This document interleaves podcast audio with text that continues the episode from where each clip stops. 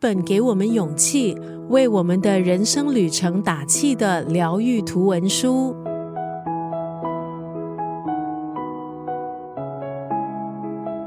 今天在九六三作家语录分享的文字，出自韩国作家崔然周的绘本《冰室猫的森林冒险》。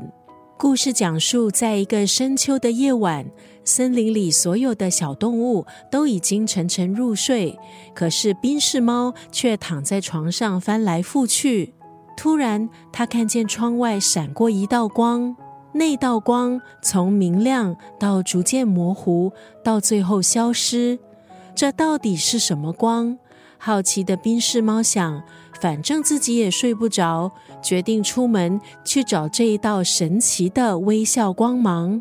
一路上，冰室猫遇到了好多的朋友，不论是猫头鹰爷爷所给的地图，知更鸟夫妇送的点心。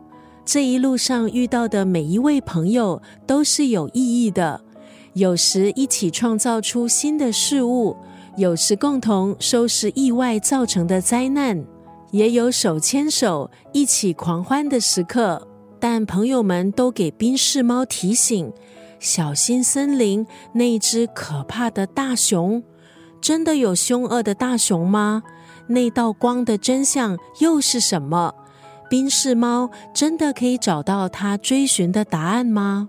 今天在九六三作家语录就要分享这本绘本《冰室猫的森林冒险》当中的这一段文字：一个人很自在，没错，但别人可以丰富你、完整你。